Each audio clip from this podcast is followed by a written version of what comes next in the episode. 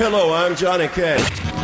Yeah! Crazy Metal Mind.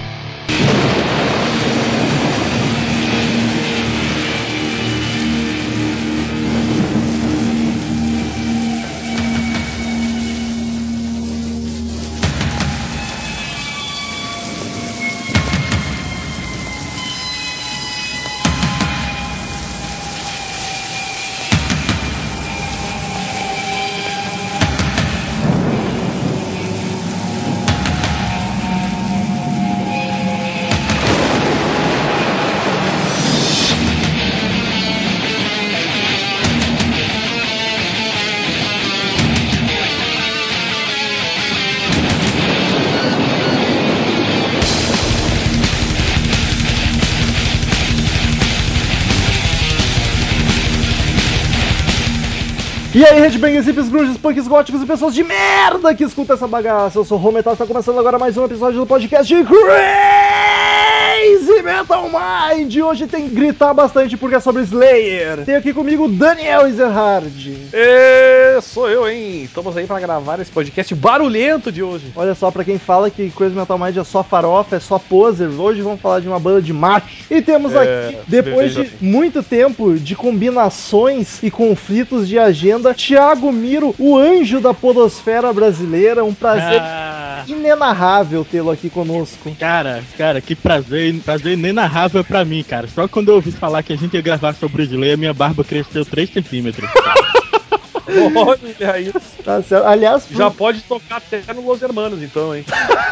porra, Caraca, mencionar Los Hermanos no backcast do Slayer é foda. é, é até um pecado. Não, mas a ideia é essa mesmo, aquelas bosta lá. Não, eu tô brincando. Daniel. Não, não tô brincando, não. É bosta, é uma bosta. E pela primeira vez, acho que a gente tem um, um representante do Nordeste aqui no Crazy Metal Mind. Olha só que alegria, Tu cara. acha? Tu acha? Acho. Porra, claro que sim. Não tenho certeza. Vai dar uma variância de sotaque, né? É bom, é bacana, é bacana essa, essa diferença. E pra quem não conhece, aqui o Jabá já é logo de cara. Thiago Miro do, do site Mundo Podcast. Eu acho que é o melhor site do Brasil sobre podcast. Tem um milhão de tutoriais sobre podcast. Se tu quer fazer um podcast, entra no mundopodcast.com.br que não tem erro, tem todos os tutoriais passo a passo sobre como fazer tudo. E Thiago, tem mais alguma coisa que tu queira divulgar aí que eu não sei, mais algum projeto? Porque tu não para nunca quando o assunto é podcast. Cara, eu fico feliz por isso, obrigado pelo jabá. E como a galera aqui é fã do rock, né, cara? No Extinto Telecast ainda se mantém no ar lá alguns episódios sobre bandas de rock. Acho que tem muito a ver com a cara do Crazy Metal Mind. Um episódio lindo de 3 horas e meia sobre o Pink Floyd. Ouvi inteiro. Pois é, o Telecast que agora está extinto, mas está no ar ainda. Quem quiser ouvir, era o podcast do Mundo Podcast que tá lá. Falam sobre assuntos variados, né? Mas tem alguns episódios sobre rock, para quem é ouvinte do Crazy Metal Mind se interessar. Inclusive eu conheci o Crazy Metal Mind assim, né? Porque eu queria fazer um epi- episódio, mais episódios sobre rock, e eu tava procurando podcasters que manjavam, né? Eu encontrei o Crazy Metal Mind, gostei muito do podcast e vim perguntar, Rômulo, tu manja de After Forever ou Épica pra gravar? Ele, não, Sim. tá, beleza.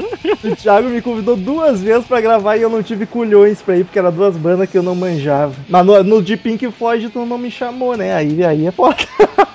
Mas enfim, avisinhos rápidos de sempre. padrim.com.br barra Crazy Metal Mind pra quem quiser que o Crazy Metal Mind continue bonito, saudável e gostoso, com cada vez mais conteúdo, qualidade cada vez melhor. É só entrar em padrim.com.br barra Crazy Metal Mind que tu colabora mensalmente com a quantia que desejar, que terá algumas regalias no site, no site e estará ajudando muito a gente. E o segundo aviso que a gente tá tendo que falar sempre, porque o pessoal não tá colaborando, é o YouTube. A gente tem um canal no YouTube, agora o Crazy Metal Show, que é o nosso programinha no YouTube, onde a gente fala sobre vários assuntos sobre rock que fica um pouco difícil de falar no podcast, porque não temos a, imagem, o vídeo. Então a gente já gravou vídeo falando sobre capas de álbum, sobre tombos de roqueiros no palco. O último foi sobre filmes que falam de rock and roll. Então acesse lá youtube.com/barra que a cada 15 dias tem um episódio novo, lindo, maravilhoso e saboroso. E vamos falar de Slayer.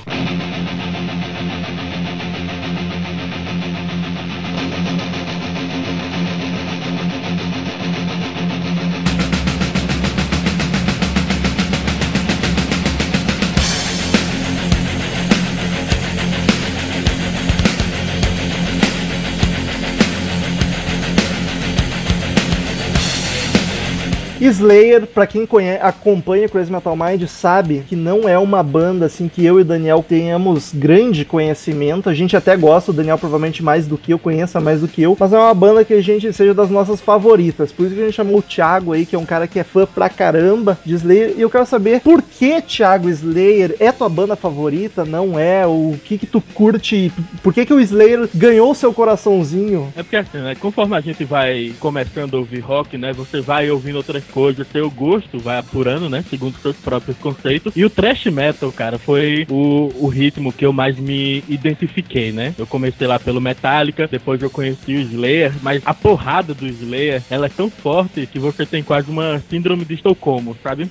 Você se apaixona pelo cara. Eles te batem tanto que tu gosta, tá ligado? É meio masoquista o troço. É, é muito rápido, cara. Eu, eu lembro de uma época que eu andava de bicicleta ouvindo, é, ouvindo música e sempre que eu tava com o Slayer no fone de ouvido, eu percebia que eu tava a uns 40 por hora na bicicleta, que é muita coisa. Chegava muito mais rápido no destino. Cara, e até O o, cara que eu foi- falo, cara.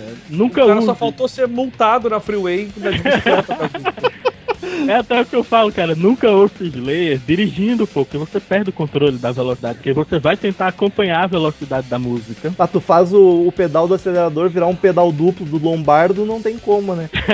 E, e é um negócio meio que A Lombardo, Lombardo.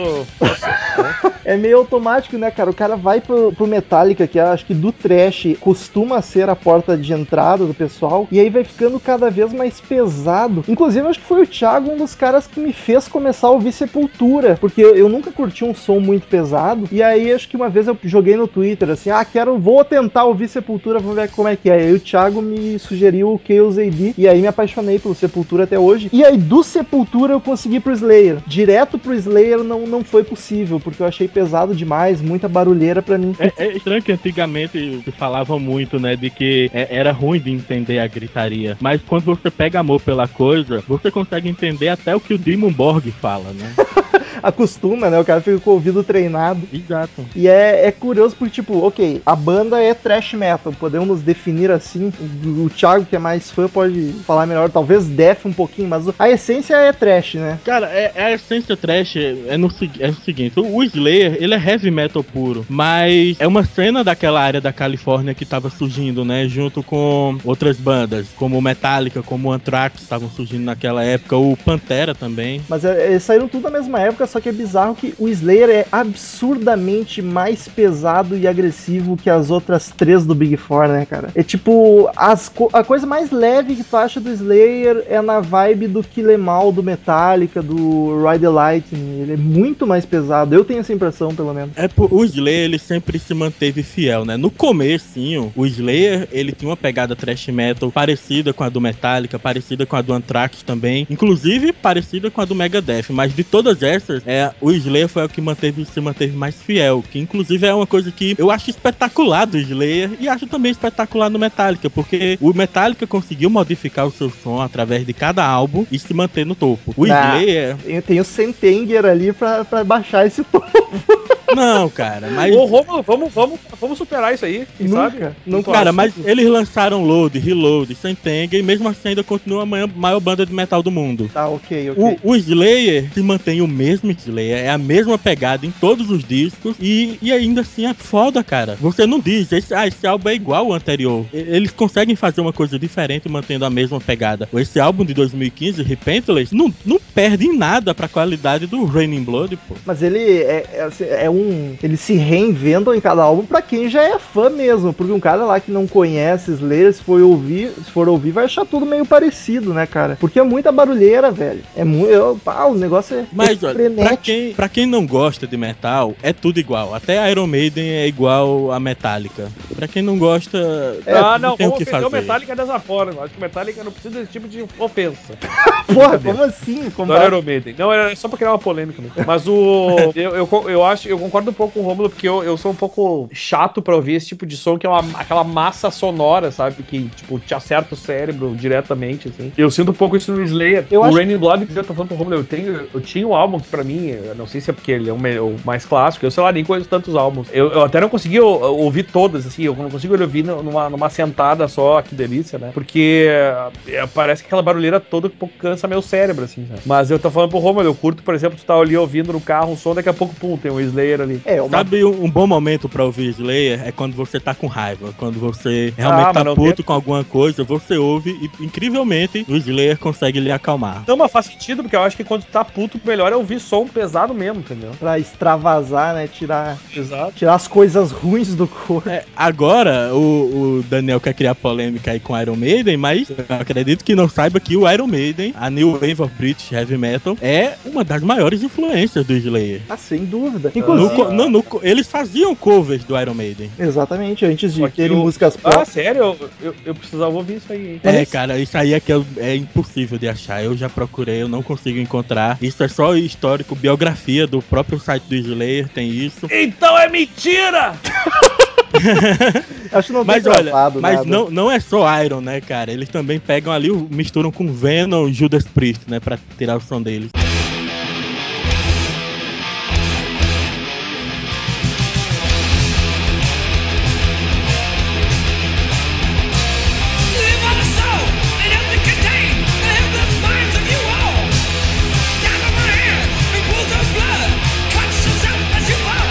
O Slayer foi formado em 1981, foi exatamente junto com toda a onda do thrash. Em agora o Daniel vai ter que me corrigir. Huntington Park. Huntington Park. É essa que tá falando? Não sei, cara. É Huntington? uma Huntington? Huntington. É uma Seria região. Huntington Park? Acho que é a região metropolitana de Los Angeles, né? Na Califórnia, Estados Unidos. E a formação. Huntington, na verdade, é uma praia, né? Huntington Beach. Então deve ser um bairro de Los Angeles, não sei. Meu... É, ou uma cidade praiana, entendeu? Pode ser também. E a formação nessa época, desde o começo, no começo, como o Thiago falou, eles tocavam covers de toda a New Wave of British, que era Iron Maiden, Judas, pra caramba, Venom e etc. Isso não muito diferente também do que o Metallica fazia, né? Antes de ser o Metallica. É, é uma cena que nasceu ali, como nasceu o Grunge na área de Seattle, né? No lado oposto dos Estados Unidos. É, todas essas bandas pegaram meio que a técnica e a, assim, o jeito de tocar da New Wave of British Heavy Metal com a agressividade e o foda-se, digamos assim, do punk, né? Isso, isso. Se você pega as músicas do Slayer, as músicas do Slayer tem muito aquela cavalgada, né? Do metal, que são aquelas três. São três ataques que você faz nas cordas, né? Mas eles deram uma acelerada, como deram aquela acelerada do Venom, né? Mas você reconhece aquela cavalgada das músicas do Iron Maiden nas músicas. Sim, total. Steve Harris pra caramba.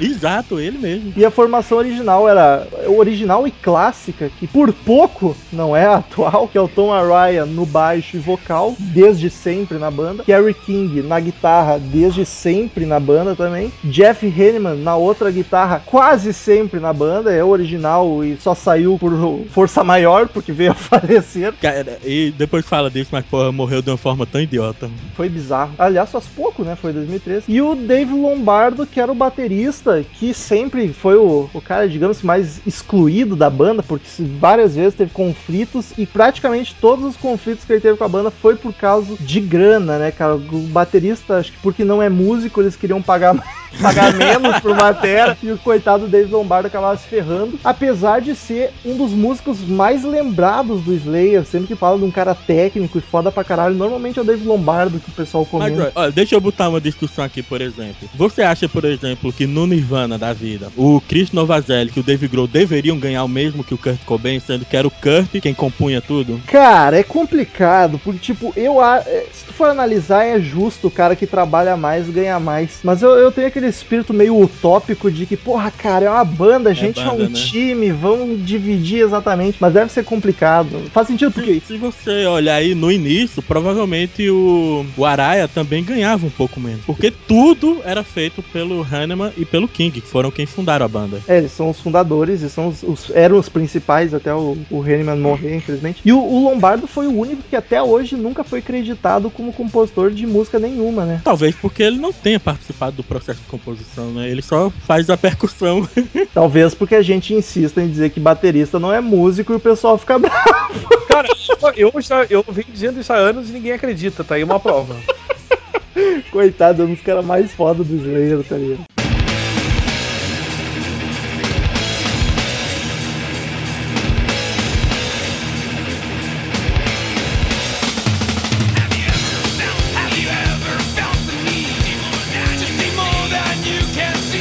Mas como que a gente, a gente já comentou um pouco, mas pra quem não conhece Slayer, como definir a sonoridade? É thrash metal, é aquele som pesado, mas se tu curte Metallica, Megadeth, Anthrax, é bem possível que mesmo assim tu ainda não curta Slayer, porque é, é alguns degraus acima no peso e na velocidade. Daniel, tu que é um cara de hard rock, tu curte Slayer, tu gosta da banda, Então, pelo menos alguma coisa? Então, então, alguma coisa eu gosto sim da banda. Mas, como eu te disse, eu tenho. Eu acho que é, o lance da daquela aquela massa sonora que, a- que dá uma porrada na, na, nos teus ouvidos, por exemplo, é um troço que por muito tempo me, me, me dá um certo enjoo, tá ligado? E acho que o maior, a maior questão, eu que canso de falar isso aqui nos podcasts, é o lance do vocal. Eu curto muito ouvir um vocal, assim, uma melodia, um lance mais. E, e isso no Slayer não, não tem, né? É, em banda Hoje- nenhuma de trash tem vocal, né? Inclusive, hoje o Romulo a gente tava comentando numa música que era, tipo, mais pesada que todas as que, sei lá, o Kiss e o Guns N' Roses já fizeram. A gente comentou, ó, essa é a balada do Slayer.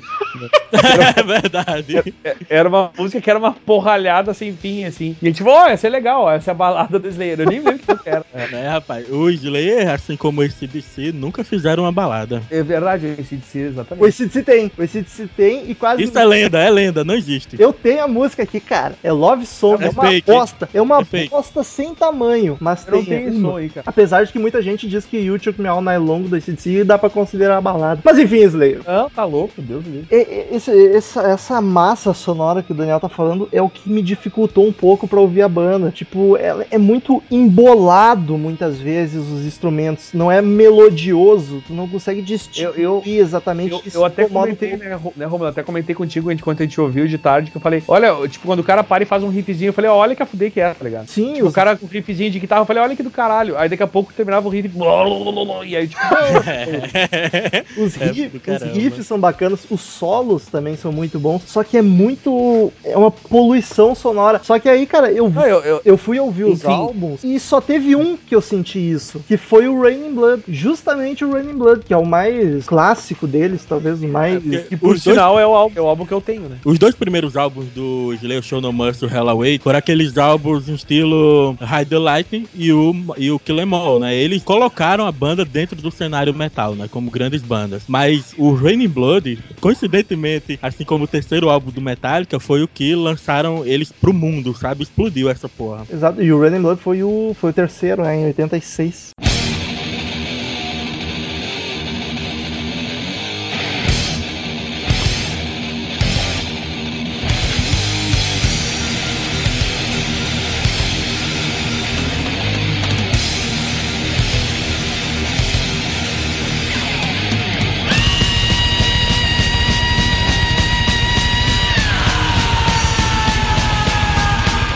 Só que o Raining Blood, né, ele trouxe muito mais polêmica, né? Que o Slayer já costumava é, trazer história, coisas misteriosas, morte nas músicas, mas o Raining Blood trouxe o que muitos dizem, né, o antissemitismo, né? Um antissemitismo, um antissem... Eita, pô. Um antissemitismo velado da banda. Pois é, a- o, o Slayer desde sempre teve muita polêmica com as letras, com o teor das letras. As Uma- capas também. É, E uma das principais acusações era que era, eles eram antissemitas. Mas eu acho que. Na, ver- na verdade, eu não sei nem se chega a ser uma acusação. Eu acho que até é meio baseado em fatos reais, né? Ah, cara, mas acho que não é aquele negócio, tipo, se o cara faz um filme falando de um estuprador, não quer dizer que o diretor apoie isso, tá ligado? É tipo, meu. Cara, Olha, mas, mas- Eu, eu acho que é difícil, sei lá, eu acho que é um pouco Tem um diferente. documentário no Netflix chamado Metal, né? Que ele é apresentado por um antropólogo, que é headbanger dos Estados Unidos. Sandan da, da- do Canadá. Isso, é excelentíssimo o documentário. Mas ele tem um momento em que ele tá falando do Slayer, né? E que passa pela época que o álbum foi lançado. Ele foi, o álbum foi proibido em Israel, né? Porque lá o pessoal é importante você relembrar o Holocausto, mas eles acharam uh, de uma forma muito agressiva, né? Eles acha- acharam quase uma apologia. E o álbum Sim. foi, só foi repermitido ser tocado lá quando convenceram de que o heavy metal era a melhor forma de que alguns jovens lá poderiam se informar sobre o Holocausto. Olha que bonito. Heavy metal também é cultura. Ou seja, Hitler assinaria embaixo, então. Porra, que sacanagem. E, e, Angel of Death não faz nada além de informar sobre os horrores que ocorriam, né? Em momento Que, aliás, nenhum, o, ele diz que médico- quer que aquilo aconteça. o médico, como é que é o nome do médico, que era chamado Anjo da Morte, o cara, sabe o que eu tô falando, né? O, o médico alemão lá, o Engels, né? Não era. Ah, enfim, era um médico alemão aí que era chamado de Anjo da Morte. Provavelmente a música é baseada na história desse cara aí. Sim, que era bem filha da exatamente. puta. Esse, a gente vai lembrar o nome até o fim da gente tá falando, mas esse cara, ele, ele veio pro, pra Argentina, se eu não me engano. Ou foi pro Isso Brasil. mesmo. Foi Não, Argentina ele- ou foi ele- pro Brasil que ele se refugiou. Ele inclusive, ele inclusive teve no Rio Grande do Sul e tem uma teoria, tem uma cidade aqui no Rio Grande do Sul que, que ele esteve, teoricamente ele viveu lá uma época, que é uma cidade com o maior número de gêmeos do Brasil ou do mundo até. E aí dizem que ele fazia experiências nessa cidade. É uma- a quantidade, a quantidade de gêmeos nessa cidade aqui do Sul é, é absurda. E aí tá- tá- tem um, a lenda que talvez teriam sido, teria sido experiência desse, desse médico alemão aí, o, o tal do Anjo da Morte, né? Joseph Mengele. Menge- Isso, Mengele, é Mengele, alemão. Mengele, exatamente, ele veio pro Brasil. É, inclusive Isso. tinha até institutos aqui, até que descobriram que o cara, assim, ele tinha instituto aqui com outro nome, né? Quando descobriram que ele era um nazista refugiado, ele desapareceu, né? Até que foi, é, quando souberam de onde ele tava, ele já tava morto. Mas o cara, E a ele é cidade do considerado... Não, só pra comentar, a cidade é Cândido do Sul, tem essa quantidade, tipo, a taxa de nascimento de gêmeos 10 vezes maior que o resto do Brasil. Pô, o cara Caraca. tem a fórmula dos gêmeos e implantou na cidade. Como assim? E ele era, foi chamado de anjo da morte porque, dentre os médicos nazistas, né, que faziam lobotomias, experiências, ele era o mais cruel de todos. Ele era meio cientista maluco, assim, loucaço. Isso, ele queria montar um Frankenstein. Eu acho que, tipo, se a letra não tá falando, vai lá, cara, mata um judeu.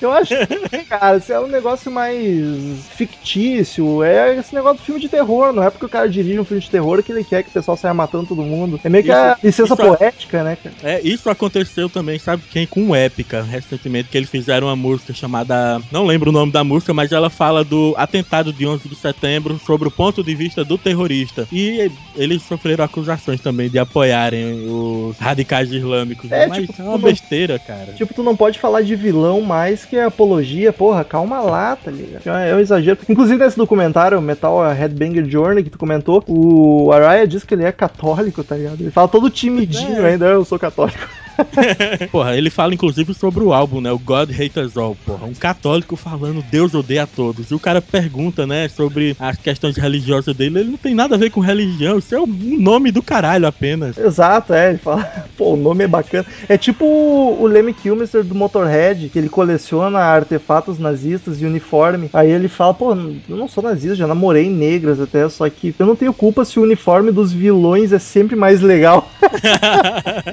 pô, é o nome do caralho pra heavy metal. Agora, cuidado, esse daí. Eu não sou racista, eu já namorei negra. É. Mas enfim, eu. Cara, eu ainda tem que falar, cara, do Raining Blood, que é, é um trava-língua, né? Você falar o nome desse álbum, Raining in Blood, e depois tem a música Raining Blood. E vocês já viram essa música no episódio do South Park? Não, não vi. A, a música é um espetáculo. Pra mim, é a melhor música do Slayer, é Raining Blood, quando ela começa com aquelas trovoadas e entra o riff inicial da guitarra. Se eu tivesse no show, eu tinha um ataque ali na hora, né? Cara, eu acho o riff bacana, mas é- ela eu já classifico naquela categoria das muito pesada, muito embolada pra mim. Eu prefiro os outros álbuns. Mas, ó, no, no- se eu não me engano, é no terceiro episódio da nona temporada de South Park, é, eles fazem uma espécie de Woodstock lá na cidade deles, né? E a cidade é invadida por hippies, sabe? E eles tentam tirar os, hip- os hippies da cidade, não conseguem. E a solução que eles encontram é botar Raining Blood pra tocar no, no, na- no sistema de som do festival. Pô, é uma boa técnica, deve ter funcionado. Funcionou, todo mundo fugiu. E o interessante é ô, que no. YouTube tem uma entrevista com o Kerry King falando que ele adorou, pô. Que se vão usar a música dele pra espantar os hippies, ele acha ótimo. Ó, então Headbang e os hips punks já, já deu problema aí. Tiago, agora eu vou- deixa eu perguntar que só o Romulo pergunta nessa porra. Eu O Raining bêbado. Blood foi o, disco, foi o disco mais vendido deles? Rapaz, eu- aí eu fico numa dúvida entre o Raining Blood e o South of Heaven. Que o- E ele qual é, qual é o, o- qual é na ordem aí? Qual é o Salt of Heaven? É o quê? É o quarto. é o quarto disco, né? Que também é extremamente adorado pelos fãs, né? Que ele é um Sim. disco mais progressivo. Mas eu acredito, isso aí é totalmente chute. Eu acredito que o Raining Blood ele é mais vendido porque foi o disco que lançou o Slayer pro mundo. Então, Depois vem o, fazer o Scissors in the Abyss, é que nem o Black Album, né? Foi o transformou ele mais pop, né? Deixou um pouco Mais mais comercial. mais comercial, mesmo sendo aquela balada ultra pesada. Mas eu Então sou. agora o bem- Romulo, o Romulo vai calar a boca agora porque eu tenho várias perguntas pra fazer. Fica quietinho aí, Romulo. Tá bom, tá bom. desculpa. O ah, Thiago, teu disco preferido é o Raining Blood? Meu disco preferido de longe é o Raining Blood, cara. Eu ouço ele do primeiro ao último segundo. Eu prefiro ouvir só, né, pra estar prestando atenção, porque é impossível possível ouvir Slayer em grupo, senão vai ser realmente só uma barulheira o tempo todo. Bah, eu e Daniel Os tentamos caras vão, se hoje, os cara rolou. vão se matar, tá ligado? Os caras começam a se bater. tá? Não, mas é, aí eu, mais, duas, mais duas perguntinhas pra vamos se acalmar. O mais pesado deles, qual é? É o Raining Blood, de novo. Cara, eu acho que o disco mais pesado deles é o penúltimo disco deles, o World Painted Blood, que inclusive é, foi de 2009. 2009, que foi inclusive a música que abriu o show deles no Rock in Rio 2013, né, que fica palco inteiro com aquela aparência de sangue sangrento. E o mais leve, mais lightzinho. O álbum mais light deles é o Seasons in the Abyss, que ele ficou com mais É meu- progressivo, ficou meu mais progressivo. favorito. Ah, esse é o esse que eu te perguntar. É o outro mais progressivo, então. É, pô, a Esse música, a própria Seasons in the Abyss, ela é bem longa, né? Ela tem toda uma introdução. É, é, é um Pink Floyd com metal. Porra, cara, eu achei que eu tava virando homem curtindo Slayer e agora tô sabendo que meu álbum favorito é o mais leve da banda. que merda. Em termos de tipo de som, é o que tu curte mais? Uma coisa mais progressiva, mais lenta? É é óbvio que tu provavelmente curtiria mais esse álbum. Né? Tô, tô melhorando aos poucos.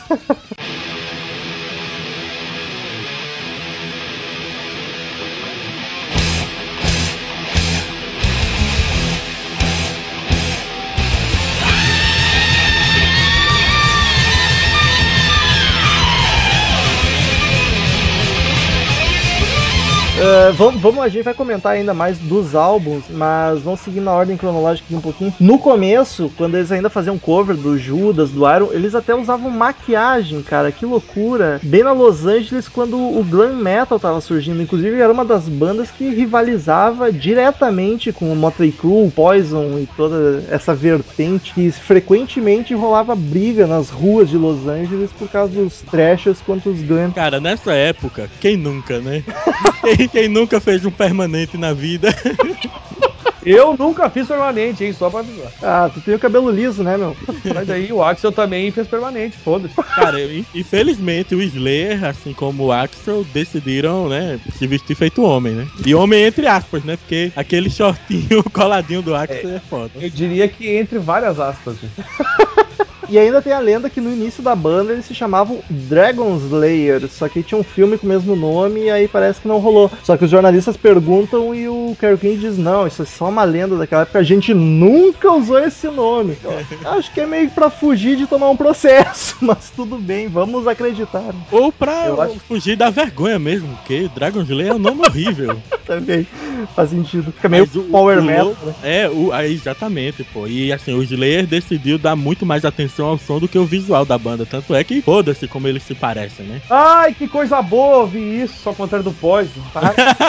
Ah, o visual é muito importante. Cara, uma, uma coisa foda, eu acho que o, o Slayer é a banda que tem os fãs mais fanáticos do mundo. Os caras chegam ao ponto de escavar na pele a logo do Slayer, pô. Eu, já Essa- vi, eu já vi gente com o logo escavado na cabeça, pô. Essa é uma pergunta que eu ia te fazer. Tu tem riscado com faca Slayer no teu corpo, Thiago? Não, eu tenho um pentagrama tatuado com Não, mas então é bastante poser. influência do Slayer, mas não Aonde? Aonde que tá tatuado? no braço, no braço, no Ah, braço. Não, mas não, não tem com a faca quente, é, é poser, é Não, poser. eu, não, eu sou poser. Nesse caso eu não tenho coragem, não. O pior que é bizarro, eu não sei onde que surgiu isso, por quê, mas tu acha bastante na internet as suas Slayer. Assim, Mas sim, porque o, o logo do Slayer, ele é vermelho. Em alguns álbuns ele tá pingando sangue. Então nada mais do que o fã maluco fazer isso na própria pele, né? Pô, o logo do Kiss também é vermelho, depois. Eu, eu acho foda um depoimento do Rob Zombie, né? Que ele estava falando sobre o metal naquele documentário. E ele fala da, da cultura do fã do metal, né? Que não, não existe o metaleiro. Que, ah, há dois anos atrás eu curtia muito, sabe? Ele mencionando, ah, no verão passado eu curtia muito Slayer. Não, ele fala, eu não conheço o cara que fala isso do Slayer. Eu conheço o cara que escava na pele o logo do Slayer. É um, né, é um negócio doentio. E o Slayer é uma das bandas que é mais, assim, mais fanático. Apesar de, do trash, acho que é a banda mais underground, porque acho que nunca foi nem um pouco comercial. Mas, cara, tu acha gente... Mas já tocou no Rock in Rio, né? Isso, isso é um sinal de comercialidade, querendo ou não, né? Cara, eu Isso é um acho... sinal de que tem contas pra pagar, né? É, também, obviamente. e o mais triste é que nesse Rock in Rio, acho que foi de 2013, que eles tocaram, eles Foi. tocaram Foi, antes foi. que o Avenged Sevenfold, cara, que falta de respeito. É, mas aí é questão de ser comercial também. O Avenged é totalmente comercialzinho, né? cara? Assim, é muito mais pop. Só que o que é bizarro, porque eu já vi depoimento do Dave Mustaine, que é o cara do Megadeth, outra banda do Big Four do Trash. O Dave Mustaine falando que já ficou com medo de tocar antes do Slayer, por causa dos fãs malucaços e truzões demais. E no Rock in Rio E eles no- botam o Glória pra abrir pro Slayer. É. pô. E é só paz e alegria, não acontece nada. Olha aí o brasileiro dando exemplo. É, mais ou menos, porque o Carlinhos Brown aqui tomou garrafa lá, mas não poder mais. Imagina se fosse Quase. Carlinhos Brown abrindo pro Slayer. Eu jogar a faca no cara, por exemplo. Quente ainda. Eu não entendo o que acontece com a organização do Rock in Rio pra botar uma banda que é.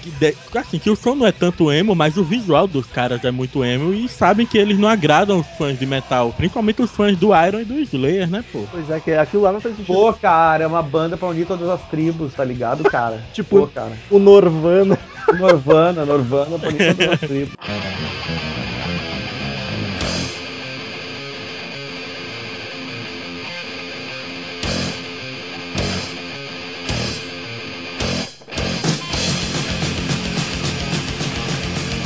Kerry King e Han- Jeff Hanneman foram os, os criadores da banda, chamaram Tom Arroyo, Dave Lombardo. Durante um breve período, em 84, Kerry King, guitarrista, foi pro Megadeth, olha só que loucura. Só que, Oi? Baixou o nível, hein? Baixou bastante o nível. para, meu, Megadeth foi bom. É isso, Fala pô. na cara, Megadeth é foda. cara. Só que foi a- brincando, gente. Sim, não. Foi aquela vibe meio Tony Iommi no Jethro Tull. Durou só cinco shows e o, e o Kerry King falou que o Megadeth tava tomando muito tempo dele. Tipo, porra, como Mas ele foi oficialmente como membro do Megadeth ou fazendo participação? Não, foi oficial, ele entrou pra ficar. O Dave Mustaine queria que ele ficasse. Só que acho que não chegaram. Acho não, não chegaram a gravar nada. Durou cinco shows e o Kerry King saiu. Inclusive, desde essa época, em 84 até 2010, quando o Big, quando, quando o Big Four se reuniu, o Kerry King e o Dave Mustaine tinham rixa, vivia um falando mal do outro na imprensa. Foi desde essa Mas Steve Mustaine é uma bicha chata do caralho. Vamos combinar, né? Não, isso é- vai tocar e não enche o saco. Mas ele sabe escolher músico muito bem pra banda dele. Sabe, óbvio, mas é chato pra caralho. Tá Mas olha, chorando. velho. Uma coisa que eu já reparei, eu nunca vi o Slayer se relacionando muito com outras bandas, né? Até quando você bota no YouTube pra ver os shows do The Big Four, né? Que geralmente tem ali 20, 30 minutos de bastidores antes do show, você sempre vê o pessoal do Slayer isolado, né? Enquanto o Anthrax, Metallica, o Megadeth, tá todo mundo junto fazendo jam. Ah, meu, são Eu, os se fosse do Slayer, ia fazer a mesma coisa. Eu acho ótimo. Não me misturo com essa gentalha, né? É, não toco com esses poser de merda. Vão tomar no cu. Me deixa tomar minha cerveja no meu camarim aqui e vai tomar no teu cu.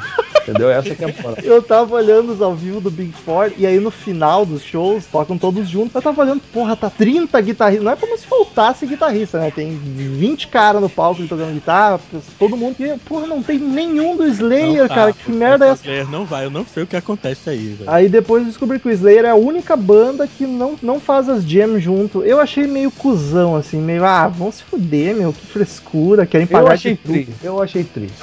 É que o Daniel tem um mal de estrelinha, né? Vocalista estrela e não quer se misturar. Cala a boca, cala a boca, cala a boca. Tu que é, tu que é, tu que é muito, muito, muito. Ah, esqueci a palavra. Foda-se. Ficou tão nervoso que nem conseguiu xingar. É, eu sei lá, me atrapalhei. Mas enfim, quem foi pro Megadeth não durou muito e brigou com o Mustaine até pouco tempo atrás, até eles se resolverem. E aí, em 86, depois a gente vai falar dos álbuns exatamente. Em 86, o Dave Lombardo sai da banda pela primeira vez, alegando, Lombardo, sai pra lá, Lombardo, vai pra lá, oi. que, alegando que ele não tava ganhando muita grana. Já em 86 já deu os probleminhas de grana. 86. É porque Mas- em 86 é que o, que o dinheiro 86. começou a entrar feito água, né? É, exatamente, foi no Raining Blood de 86, que é aí que a banda se tornou, acho que a grande. Aliás, o, o Raining Blood, que vamos falar como a gente já falou umas 20 mil vezes esse álbum, mas ele, esse é, o, é um álbum, eu acho que é um dos poucos de trash, se não for o único que tá no livro dos mil e um discos, aqueles pra ouvir antes de morrer. Justamente o que me incentivou a, a baixar o Raining Blood. Né? Deve ter uns do Metallica também, mas do, do Slayer acho que é o único. Eu não sei se tem Metallica, eu acho que não tem. O louco. Não, pera aí, não tem o Não, Master of repente tem o Puppets, é um Master of né? Puppets. É, o Master of Puppets deve ter sim, é verdade. E como eu já tinha, não, obviamente eu não baixei. Mas o Slayer certamente ele tá nesse, nesse, nesse livro aí. E foi um dos motivos pra eu baixar o Raining Blood. Que aliás, aí eu ouvia, foi uma, tomei um soco no ouvido. Até agora- Tu não baixa nada, tu só compra, Daniel. É, verdade, no ponto eletrônico, valeu. Eu até, eu até agora fiquei pilhado de ouvir o, o progressivão aí, porque eu não conheço esse álbum, na real. Eu mudei de ideia agora. Vamos ir falando dos álbuns e aí eu boto essas coisas de música saindo fica mais organizado. Coloca.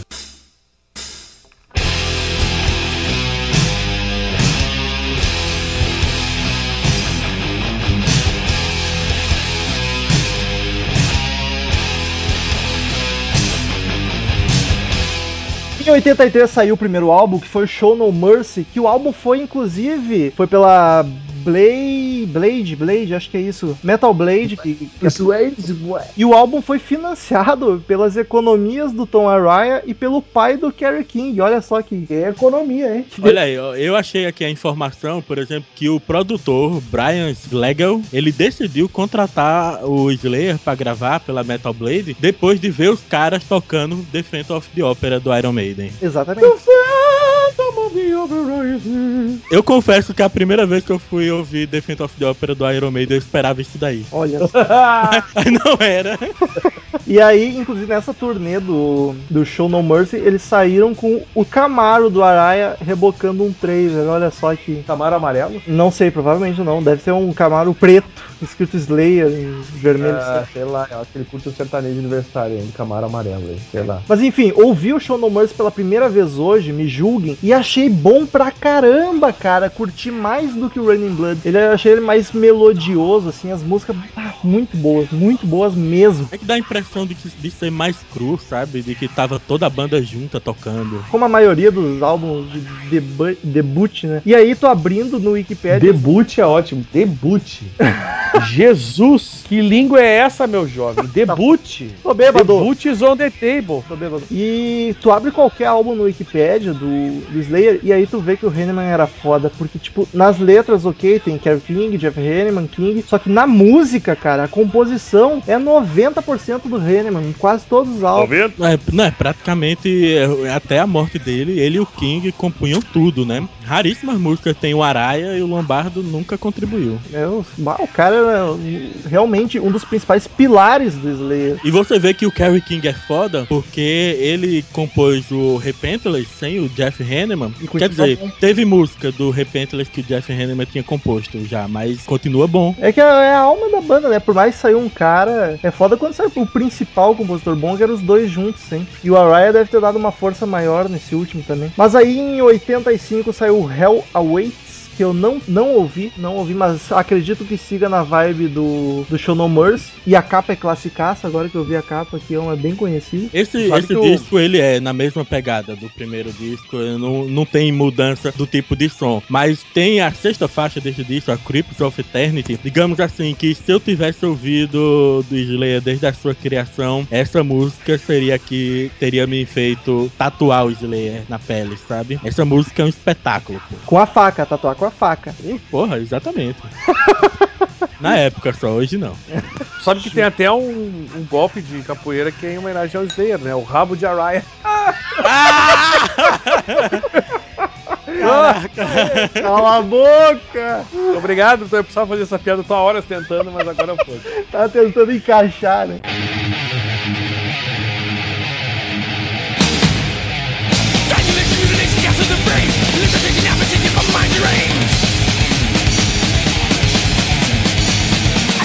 E aí, em 86 saiu o Raining Blood, que a gente já falou pra caralho, mas podemos falar mais, que é o, é o Dark Side of the Moon deles, é o Back in Black do Slayer, que foi o que fez a banda despontar, mas pelo que eu dei uma pesquisada, não é o mais vendido. Tipo, eles começaram a ficar famosos pelo, pelo Raining Blood, e aí no, no Soul, Soul of Heaven que ele vendeu mais. Provavelmente já porque o pessoal, bah, essa banda é boa, então vamos comprar esse álbum. Você imagine você lá em 1986, depois do lançamento, você vai no show do Slayer e começa a chover sangue do palco em você. E não era groselha, era sangue de verdade de boi. Groselha é foda. Pô, e, e sem falar que o, o Raining Blood, eu acho que na época era o álbum mais pesado de todos os tempos, cara. Inclusive ah, o Slayer é conhecido como a banda mais pesada do mundo. É, é outro. Eu já ouvi, eu já ouvi isso em algum ponto. Mas realmente nenhuma. As bandas que se propõem a ser bem pesadas, como o black metal, são só peso por peso, sabe? Você não sente a porrada que o Slayer dá. É, é muito forçado, né? Muito artificial. E o black metal, principalmente, eu acho uma. E é, isso, isso levando em conta que o Slayer é influência suprema pra uma porrada de banda de black metal, né? Sim, Se não tivesse Slayer, eu não teria black metal, acredito. O death metal até é ok, ainda dá pra levar a sério. Agora, o black metal. Desculpa aí, fãs de black metal, não me matem, porque eu sei que vocês. Inclusive já gravamos sobre isso, né, Romulo? Foi, foi um pouco constrangedor. assim. O de death, sim, de black ainda não, nem sei se vão Ah, gravar. foi o de Death? É verdade, eu confundi. Desculpa aí, pessoal. Mas enfim, Raining Blood veio pra mudar completamente o que havia de peso no heavy metal e no rock. E uma coisa que eu reparei é que a maioria dos álbuns do Slayer são curtos, né? 30 e poucos minutos, 40 no máximo, são uns álbuns rápidos. Pô, é, são muitos riffs, muitos refrões e a música é muito rápida, pô. Imagina você ficar ouvindo essa pancadaria por oito minutos seguidos, né? Quando- Exatamente. Cara, exatamente isso. Eu acho que eu comento. É perfeito, é isso aí mesmo. Imagina você ouvir uma das músicas Epidemic, tem dois minutinhos só, e ouvir ela por 10 minutos seguidos, cara, você não aguentaria mais. Ela tá ótima do jeito que é. É, foda eu ouvir. Tanto é que quando o Slayer começou a fazer músicas mais longas, foi quando entrou o progressivo na vida deles, né? É, faz sentido. E na, na época do Rain, Rain in Blood, em 86, foi aquilo que eu comentei, que o Dave Lombardo saiu da banda, mas a mulher dele insistiu, tu tá maluco, cara, agora que a banda tá despontando, tu vai sair, volta pra essa merda. E aí, em 87, ainda ele entra. Ele só não fez alguns shows da turnê. É, ele saiu, mas não saiu. Ele fez, ele fez pirraça. Exatamente, pirraça é uma boa definição.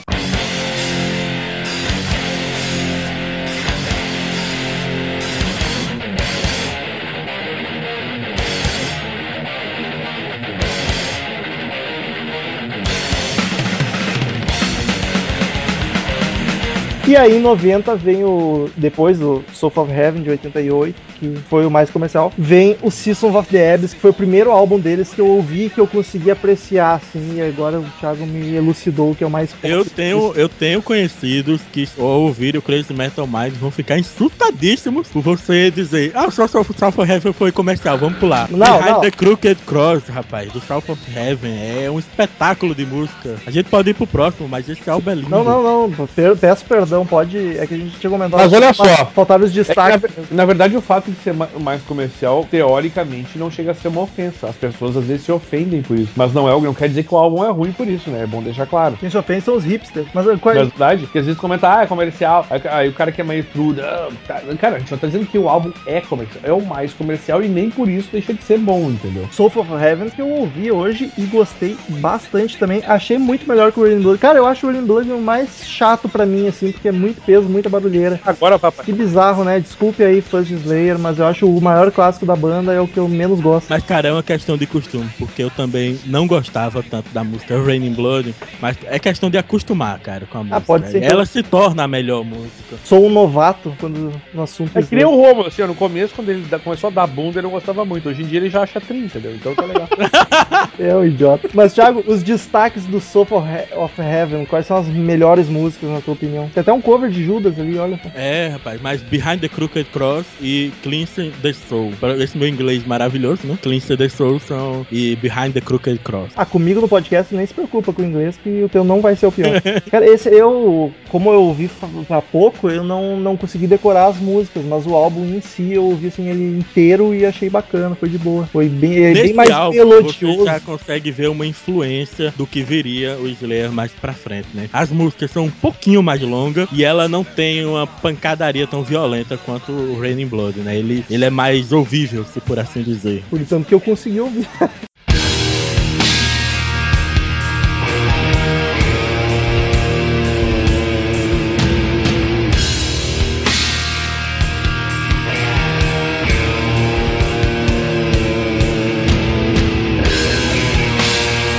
E aí, em 90, agora sim, o Seasons of the? Abyss, que é o mais pop e é o mais prog, né? Como tu comentou. É, se a gente for fazer comparações aqui, o Seasons in the Abyss é o Black Album do Slayer. E, e a Boa, música Fih. Seasons, Eu gosto a Seasons in the Abyss, que seria, sei lá, a música mais leve do Slayer, é a Nothing Else Matters. Pronto. Olha só. Então, pra quem não curte, não conhece Slayer e que não é muito fã de música pesada, é o melhor álbum pra começar a ouvir, então. Já fica a dica. É, cara, e cara, vai no YouTube, bota Seasons in the Abyss, vê o clipe. O clipe é, é foda no deserto. O, tem uma fotografia muito boa, a música é excelente e o refrão é fácil de você cantar junto. É mais. Então canta aí pra nós, vamos lá. Sacanagem. Close your eyes, look into the sense find yourself and let your mind go. Close your eyes, so deep in your mind as you die. Quem sabe faz ao vivo isso. Ouçam! Slayer esteja ouvindo esse podcast e contrate Thiago Miro! Do Recife para o mundo. Deus do Ai, meu. Deus, eu vou passar tanta vergonha com isso. Bem-vindo ao Crazy Metal Mind. Então fica a dica aí pros ouvintes, Systems of the Abyss é, é um dos mais tranquilos pra começar a ouvir, então a- talvez a porta de entrada mais tranquila pro mundo do Slayer, pro mundo frenético de Slayer.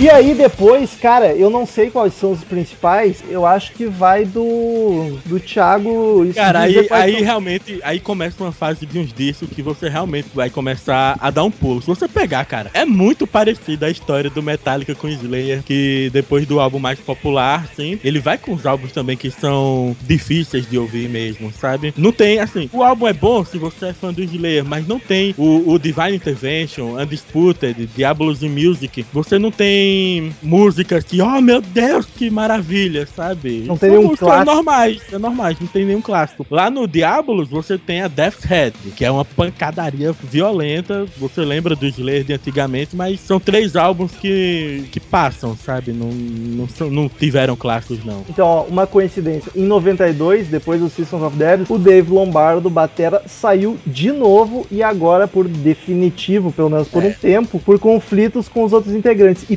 parece que ele queria levar a mulher na turnê e os outros caras não curtiram. Devia ser aquelas minas chatas pra caramba. Ih, viajou. O cara, o cara, meu, o cara ainda quer brigar com os músicos. O cara é baterista e quer brigar com os músicos. Vai se fuder também. não, mas sabe o que você imagina? Dá pra imaginar o seguinte: os caras deviam pegar as fãs depois do show. Provavelmente essa mulher devia encher, o- encher o saco, né? Porque se ela fosse da zoeira mesmo, os caras não, Certamente. não se incomodavam, não. Certamente. E aí ele saiu em 92 e aí entrou o Paul Bosta do Forbidden, da bateria do Slayer. E aí eles gravaram esses álbuns que o Thiago tava falando. Será que isso influenciou na qualidade ou tu acha que só foi uma. É, eu, eu A só fa- quero dizer aqui que o Rômulo não quis insultar o cara. O nome dele é Paul Bosta mesmo.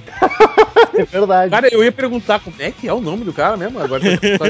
Bosta com PH no final ainda, olha só. E aí, tu acha que esses álbuns são mais fracos porque a banda tava numa fase meio, meio ruim, até porque nos 90 pro trash não era. Acho que só o Pantera tava no auge mesmo. É, o, o álbum é fraco. não- o- os, dois, esses dois álbuns, Divine Intervention, Undisputed e Attitude, são mais fracos. No outro, você ainda tem um coverzinho ali do Iggy Pop, pô. Eles meteram, começaram a tocar umas coisas de punk, né? Misturada com, com aquela pitada do thrash metal. Mas são fracos, cara. Esses álbuns nem contam pra mim. Mas tu acha que tem a ver com o Batera? Com o Lombardo sair ou acho que foi só coincidência? Eu acho que é coincidência, cara, porque é, é muita coincidência também com, com a história do Metallica, né? Que vem com um álbum fraco, depois vem com um álbum de covers. Faz sentido. Até porque o, o último álbum não é com o Lombardo e é bom, né? Exato, exato.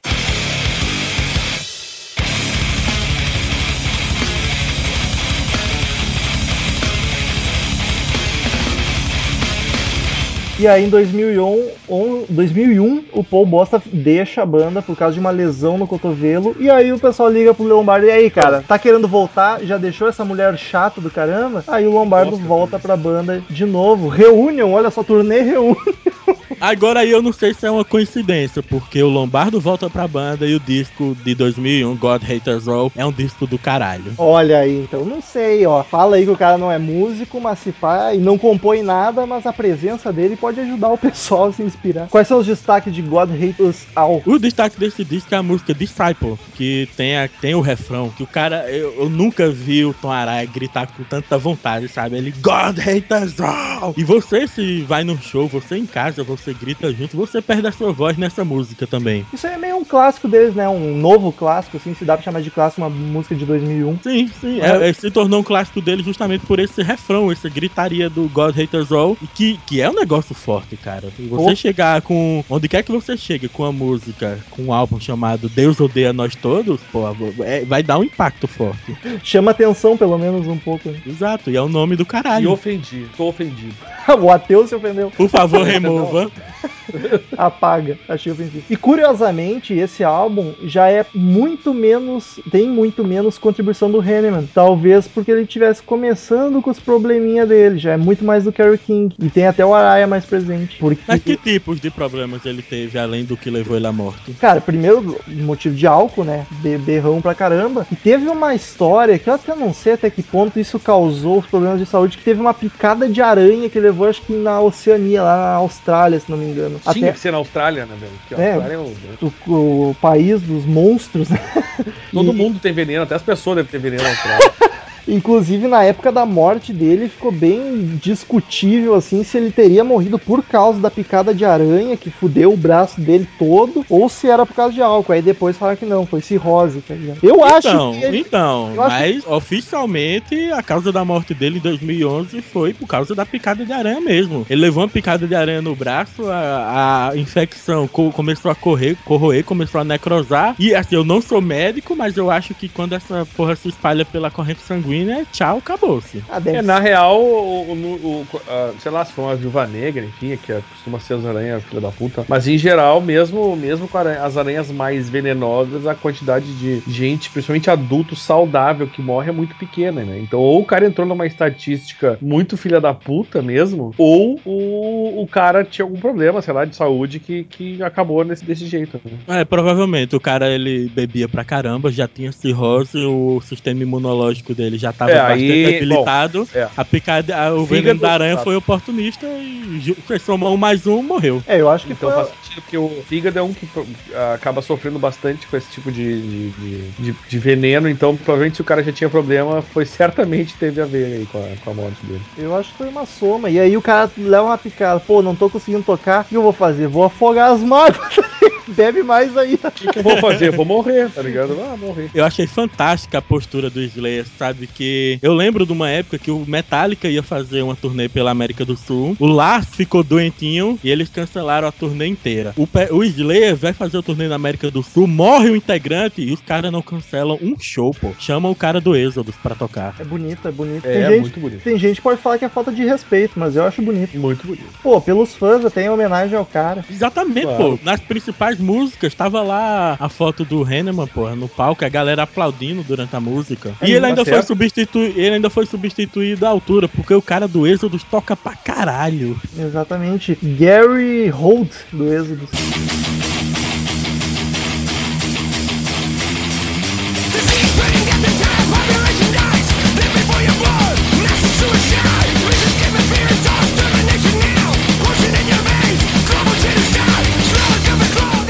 Mas aí, antes do Henneman falecer, ainda saiu o Christ's, Christ Illusion e o World Painted Blood. O Christ Illusion, como é que é, Thiago? É, é bacana? É- vale a pena ser ouvido? Se você é um fã, você provavelmente já ouviu. Ele, não, ele é um disco meio fraco, mas ele tem uma música chamada Jihad, que essa música entrou na mesma polêmica como a do Angel of Death, que ele conta, ele fala dos atentados terroristas do ponto de vista dos terroristas, né? E geralmente esse é o ponto de vista que dá muita polêmica.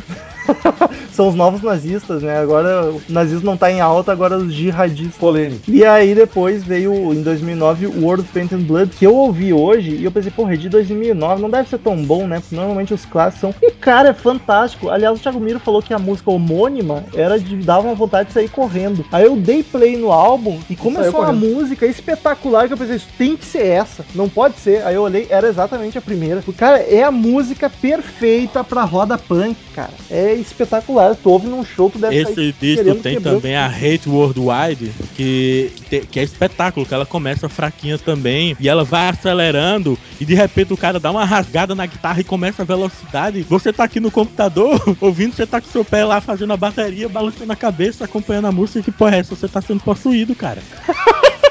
É- Esse é o poder do Slayer, cara. É pesado É, pra eu- caramba e tu não consegue. Pô, dá uma vontade de tu sair quebrando tudo, cara. Não Sorte, faz isso, não faz isso. sorte tua que tu só sai batendo o pezinho, não vira a mesa e derruba o, no- o computador, tá ligado? Eu, eu, eu nunca fiz academia, mas eu imagino que você na academia ouvindo Slayer, você vai longe, cara. Correndo, bicicleta, batendo no saco, levantando peso, você, você ganhou energia na hora, cara. Vem monstro, olha só, fica a dica aí pros marombeiros. Vem monstro, olha, cresce fogo, como é que é?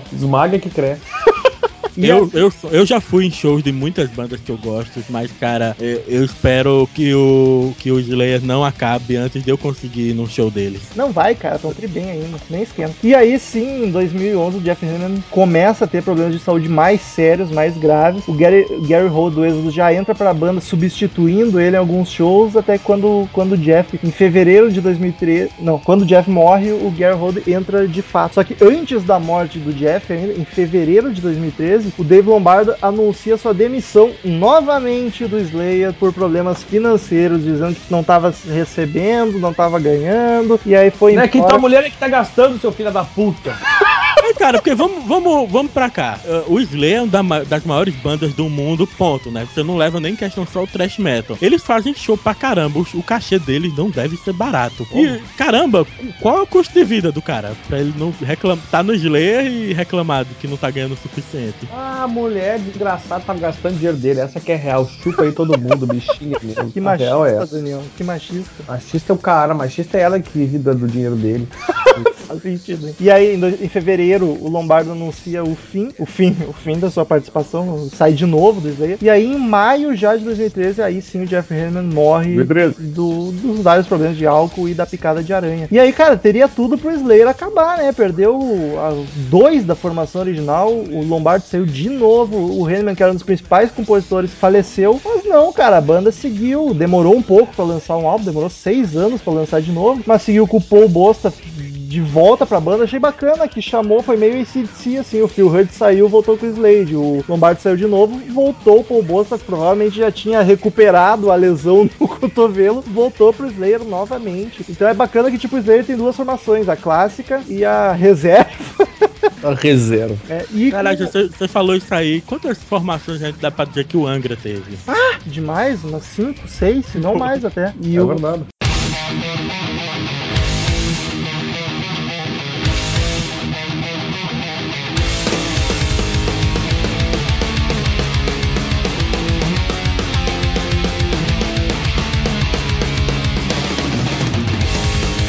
E aí estão até hoje, com o Paul Bosta na, ba- na batera e o Gary Holt substituindo o Jeff Hanneman na outra guitarra. E aí em 2015, esse ano, faz pouco, acho que 2015. um- uns dois meses, ou um mês, nem sei, saiu o Repentless, que eu ainda não ouvi, mas eu já vi o Thiago Miro elogiando bastante. Eu, primeiramente, desse disco, é elogiar a capa dele, né? Que me mete o Cristo todo destruído, envolto em sangue, com o demônio chicoteando ele. Eu, é pra- Parabéns eu sei a, a bancada evangélica não ia gostar, hein? Só vou avisar você. Vai estar proibido esse álbum no Brasil. E o disco ele foi lançado já com a, com a música homônima, né? Repentless, com um clipe sensacional que tem um machete cortando cabeças. É o que eu assisti, bacana o clipe. É a música é muito boa, né? E eles fizeram um clipe na prisão, né? E não tem como não lembrar também lá do Metallica fazendo um clipe na prisão. É verdade. A diferença é que o Slayer fez o clipe na prisão pra ficar pesado, toda a vibe da música. O Metallica fez o clipe na prisão porque se fosse em qualquer outro lugar o pessoal ia sair correndo e não ia ouvir a música do Centeio. Achei ruim. Foi na prisão o pessoal não tem opção, tem que ouvir aquela Eu merda. achei Achei ofensivo. desnecessário. Ofensas pro Sentingers nunca é demais. Desnecessário. Mas enfim, o Repentless tá com muitas críticas boas, cara. Todas as estrelinhas das revistas e sites é tudo mais do que três. É porque é o Slayer clássico, né? Músicas curtas, pesadas, mega rápidas. O Tom Araya gritando como se tivesse 20 anos de idade. Agora que tu comentou do Tom Araya, 20 anos de idade, é uma banda que mudou o visual bizarramente. Tu vê uma foto deles novos, são outros caras, né? O Kerry King. Ca- O Kerry King, o que é que aconteceu ali, né, cara? Ele era um magricelo cabeludo, agora virou um ogro com a barba até o joelho, quase careca, com tatuagem na cabeça. Cara, foi uma metamorfose bizarra no Kerry King. Eu Cara, prefiro ser. Um sonho material que eu tenho é um dia ter uma guitarra igual a do, do Kerry King, viu? É bonita pra caramba. As guitarras do Trash costumam ser todas espalhafatosas e bacana. Pô, e a Explorer do, do James Hetfield é bacana. Só um. Ah, meu irmão, nem me fale que eu tava em São Paulo semana passada, eu fui numa loja lá, uma rua de guitarras, e eu vi lá, explorei a assinatura dele, né? 6 mil reais. E eu, meu Deus, eu não posso fazer uma loucura, me leva daqui. Devia ter feito. O único cara do trash que não sabe escolher guitarra é o Kirk Hammett, né? É uma guitarra mais feia que a outra. Puta que me pariu. Eu acho muito horrível. Tá muito crítico hoje, né? Eu tô, tô bêbado. Mas enfim, Mas ainda, porra, faz uma hora e meia que você não tá bebendo. não comi nada ainda. Slayer lançou álbum novo. Ouçam, queridos ouvintes. Ainda gravaremos podcast sobre álbuns do Slayer. Era a única banda que faltava no Crazy Metal Mind do Big Four. A gente já gravou um álbum do Anthrax, já gravou cinco podcasts, eu acho, do Metallica, já gravou álbum do Megadeth. Faltava Slayer. Tá aí, queridos ouvintes, pros truzões que não curtem farofa e estavam reclamando. Não tenho o que reclamar agora. Ficamos com as sábias palavras de Cid Moreira.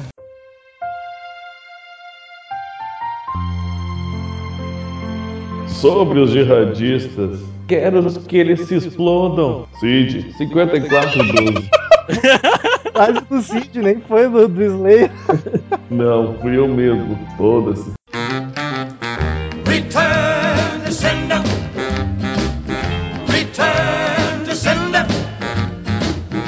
gave a letter to the postman. He put it in his sack. Então, queridos ouvintes, se quiser mandar e-mail pra gente, clique em Fale Conosco no canto superior direito do site, mande seu e-mail, sua crítica, sua sugestão ou, dire... no... ou direto para crazymetalmind, arroba crazymetalmind.com. Curta a fanpage no Facebook, é facebook.com.br crazymetalmind. Siga-nos no Twitter, é arroba crazymetalmind, arroba ezerhard, arroba metalromulo, arroba Thiago Miro com TH. Isaac Tov. E Mundo Podcast também, arroba Mundo Podcast. Não, não deixe de seguir e acessar o Mundo Podcast. Muito obrigado. Assine no iTunes, é só pesquisar Crazy Metal Mind no iTunes que não tem erro. Curta os vídeos, assista os vídeos no YouTube, se inscreva lá. Ah, cansei, é muita coisa pra divulgar, gente. Daniel, É, chega! vai daí com o primeiro e-mail. Marcel o gordinho, que saudade desse gordinho. Ai, Marcel, vem aqui. Tá na hora de gravar, né? De novo. É, ele, ele tem que vir pra Porto Alegre comer um churrasco com a gente e gravar um Mar podcast. Marcel que respondeu a súplica do Daniel sobre o último podcast do álbum. Eu tinha certeza que ele ia gostar e ele me disse, Daniel, né? Não disse Daniel, mas ele queria dizer: vem cá e me abraça.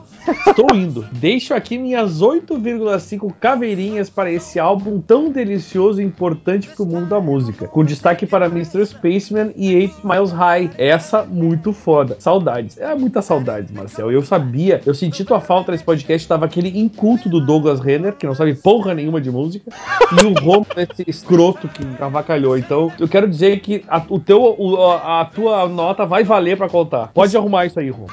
Tá bom, vou. Vocês estão se referindo ao último podcast do álbum do The Birds. Como é que é o nome do álbum mesmo? Deu um branco agora. Fifth Dimension. E Isso, Fifth Nation. o próximo e, e o último e-mail. Fiquei triste, cara. De novo, dois e-mails. E um é de um cara da equipe e o outro é de um colaborador do padrinho. Porra, eu ouvi. Vocês estão fraquejando, seus Eu- cornos. Ninguém ouve mais isso. Vamos acabar com o Crazy Metal Mind. Pra quê? Essa merda? Ninguém Ah, cara, escuta essa bosta. Fazer o Crazy Metal Show e também, se não der, já acabamos tudo e vamos, vamos embora. É, Foda-se. Acabou comer- tudo. Carlos Augusto, ele diz o seguinte: Salve podcasters do Crazy Metal Mind, cá estou de novo. Muito bem-vindo à volta de Douglas Renner, mesmo que ele, Não! mesmo que ele não tenha gostado do álbum. Eu Não! Eu, por outro lado, adorei. Conheci o The Birds apenas por uma coletânea oficial em fita cassete, que traz minha favorita, Going Back, Going Back. E go- So You Want to Be a Rock and Roll Star. So you wanna be a rock and roll star? Desse disco, conhecia algumas, como Wild Mountain Team, minha música Time, do disco, Time. Houve uma época em que mergulhei fundo nas obras do mestre Dylan, e não tem como não conhecer também The Birds. Gosto, gosto bastante do tipo de som que ambos fazem, pois sempre me imagino em um carrão antigo percorrendo as estradas dos Estados Unidos em plena época do Flower Power nos anos 60. Pul- pulei como uma mula quando Rômulo, fã de Raulzito como é, também reconheceu que havia semelhanças entre a canção SOS e uma das músicas do Bird. Assim que eu vi Captain Soul, notei que Raul fez uma versão muito parecida, apenas o refrão não é igual. Olha aí, tirar da minha dúvida então, então é verdade, não era só impressão minha. Obrigado pelos episódios de álbuns diferentões que sempre trazem novos conhecimentos musicais para todos nós. Abraços, Carlos Augusto Monteiro, do Rio de Janeiro, cujas rimas não se foram pelo bueiro e estão de volta para a alegria de todos os faceiros. Aí tu errou. Faceiros ficou, tinha que ter feito que nem gaúcho, que não foi plural, devia ter dito. Estão de volta para a alegria de todos os faceiros. Aí teria combinado. Desculpa aí, critiquei mesmo. Só que eu critico. Pô, o Carlos Augusto mandou, mandou rima de novo, o Daniel só reclama, é foda. Não, mas o bueiro ficou bom. Os faceiros é que já, já deu problema. Enfim, muito obrigado, queridos ouvintes, pela presença maravilhosa em mais um podcast. Até semana que vem. Muitíssimo obrigado, Thiago Miro, por estar aqui presente conosco e vai voltar pra falar de mais banda que eu sei que tu curte, tipo Épica e mais outras lá que ninguém do Crazy Metal Mind gosta e tu vai ajudar a gente. Excelente. Eu- muito obrigado, Epic, After Forever, Rammstein, não deixem de me chamar. Isso aí, Ram Olha aí. Rammstein a gente gravou, mas ainda vamos gravar de álbum. Então, muito obrigado a todo mundo e tchau! E eu quero dizer uma coisa, polêmica, mais Thiago Miro e menos Thiago Mendes. Pronto, falei! Estamos encerrando. Obrigado pela presença de todos e no próximo tem muito mais.